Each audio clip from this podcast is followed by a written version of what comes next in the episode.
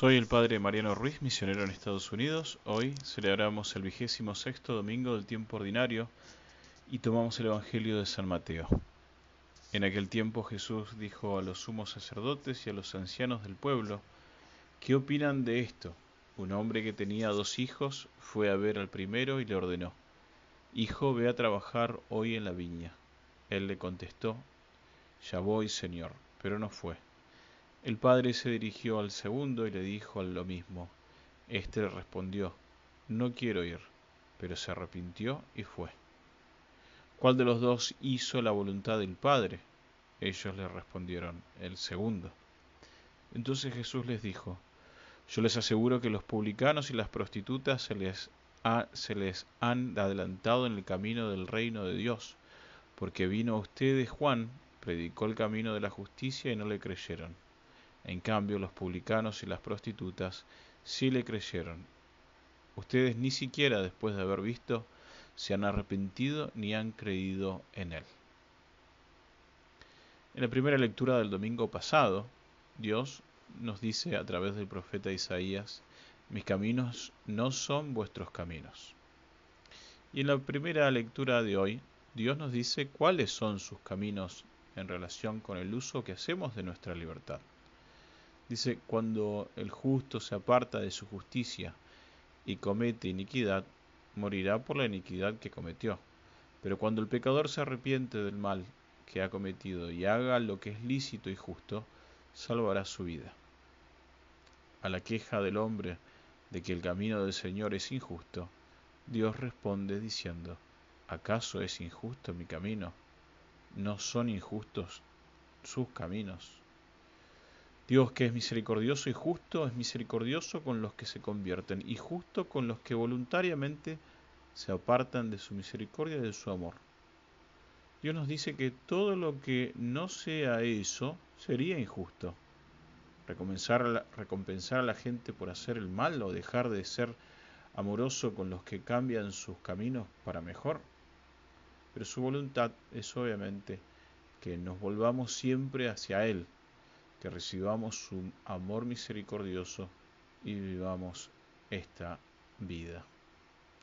Este es el contexto en el que debemos entender entonces la parábola que, que nuestro Señor nos ofrece en este Evangelio, el Evangelio que habla de la parábola de los dos hijos. Las mismas lecciones que Jesús intentaba comunicar en el templo de Jerusalén a los sumos sacerdotes y a los ancianos, intenta comunicarnos a nosotros. En la parábola, nuestro Señor emplea la imagen del trabajo en la viña de su Padre para resumir la vida humana. Y hay dos aspectos esenciales en, esta, en nuestra vida. El primero es estar unidos a Cristo, ¿sí? la vid, y a su Padre, el viñador. El segundo es ser trabajador en su viña y dar fruto. Jesús nos dice durante la última cena que si permanecemos en Él y Él en nosotros como sarmientos en la vid, entonces daremos frutos y que nuestros frutos perdurarán. También nos dice que nunca deja de llamarnos a esta relación con Él y a este trabajo con Él en la viña del Padre. El domingo pasado nos da la imagen de salir a contratar obreros para la viña al amanecer, a las 9, al mediodía, a las 3, a las 5, diciendo que si respondíamos a su invitación íbamos a la viña y trabajábamos duro, Él generosamente nos daría a todos el mismo salario. Vemos la generosa misericordia de Dios en la imagen del primero de sus hijos, que nos recuerda en cierto modo al primero de los dos hijos de la parábola del hijo pródigo, ya que el que al principio trata a su padre de muerto y se niega a vivir en su casa, pero que finalmente vuelve arrepentido y recibe el amor del Padre.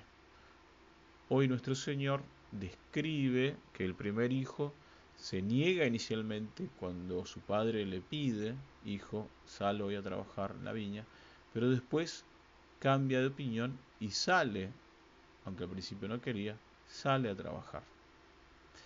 Después de la parábola Jesús da a entender que esta es la forma adecuada de entender a aquellas a estos eh, pecadores, a estos tipos de pecadores que aunque durante largos periodos de tiempo dijeron no, finalmente se convirtieron, convirtieron y ahora vivieron y trabajaron en la viña del Señor, edificando, y por eso entraron al reino de los cielos.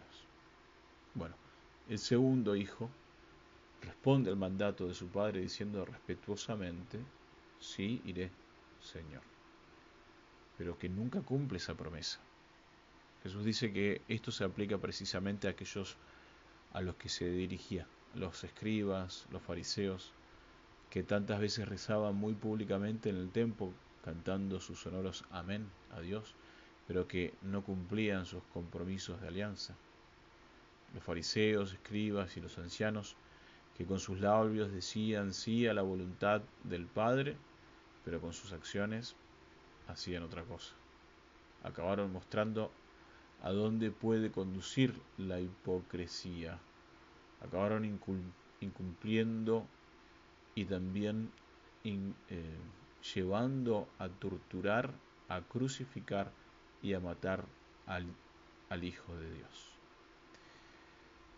Es obvio que el Señor quiere que todos nosotros reflexionemos hoy no solo sobre lo que decimos al Señor, sino especialmente sobre cómo cumplimos esos compromisos hechos.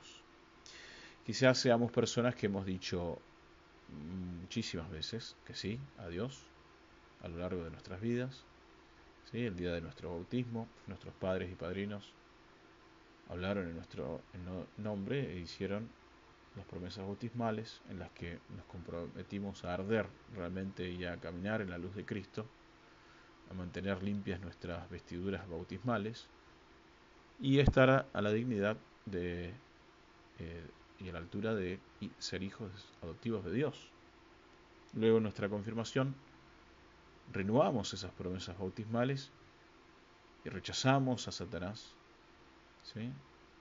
y creemos y buscamos creer y seguir al Padre, al Hijo y al Espíritu Santo en la Santa Iglesia Católica en la comunión de los santos, en el perdón de los pecados.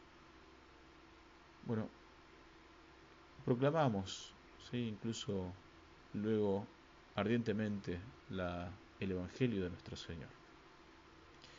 El Señor entonces lo que quiere hoy con esta, con esta parábola, quiere que nos preguntemos si hemos cumplido esos compromisos. Si hemos dicho que sí pero que hemos obrado de esa manera. Y también que si hemos dicho que no al Señor, a pesar de los muchos sís de los labios, el Señor quiere que aprendamos del primer hijo. Quiere que nos demos cuenta de la gracia de la conversión. Él nos quiere conceder la ayuda que necesitamos para que nosotros podamos convertirnos, para ser fieles incluso a nuestros sís, para que nosotros podamos convertir de todos aquellos nos que hemos dicho, que seamos valientes, que seamos fieles, que nos pongamos en el camino del Padre, de la voluntad del Padre. Jesús entonces es muy claro con nosotros sobre el hecho de que lo que nosotros decimos por palabra, luego se tiene que hacer una realidad con nuestras obras para muchos. Nuestro sí en la fe quizás se ha convertido en una rutina. Muchas veces nuestro sí en nuestra manera de pensar, de transmitir lo que creemos, se hace con cierta naturalidad y rutinariedad y facilidad que hemos dejado de comprender el significado de lo que decimos y no actuamos de acuerdo con este compromiso. Entonces está claro que Dios quiere movernos más allá, dejarnos tocar por, en el corazón por la fe, ir más allá de las palabras y hacer realmente de nuestra vida un amén, un, que se haga en mí eh, según tu palabra. A eso nos llama San Pablo hoy en la segunda lectura cuando nos exhorta, haya pues en vosotros los mismos sentimientos que hubo en Cristo Jesús, Cristo buscó tanto hacer la voluntad del Padre que se humilló a sí mismo, se hizo obediente hasta la muerte y muerte en cruz. Por eso a la pregunta de Jesús en el Evangelio, ¿quién hizo la voluntad de su Padre? Bueno, estamos llamados a responder de que es Cristo el que hizo la voluntad del Padre. Y Él nos llama a seguirle como verdaderos hijos de Dios. ¿Sí? Que digamos que sí, que vivamos de acuerdo y actuemos de acuerdo a ese sí. Entonces el mejor modo que uno ve en los santos que nos enseñan, nos enseñan a hacer realmente la voluntad del Padre, a poner en práctica la palabra de Dios, es poder revestirnos de la mente de Cristo. ¿Y cómo nos revestimos de la mente de Cristo y, el deseo de seguir su voluntad? A través de la Sagrada Escritura, eh, de la Sagrada Eucaristía. Hay que comprender la gran ayuda que recibimos de Jesús en la Eucaristía. ¿Para qué? Para poder conformar toda nuestra vida a la suya en el cumplimiento de la voluntad del Padre. Por eso pidamos en este día no solo poder decir amén, sino que cumplir con la misión que hemos recibido, que hemos sido confiados, cada uno de nosotros. ¿sí? No solo entonces obrar con los labios, sino con nuestra propia vida. ¿sí? Que podamos ayudar también a otros y mutuamente nos podamos ayudar a hacer la voluntad del Padre. Y así mostrar al mundo, como hemos escuchado en la segunda lectura, que Cristo es el Señor para la gloria de Dios Padre.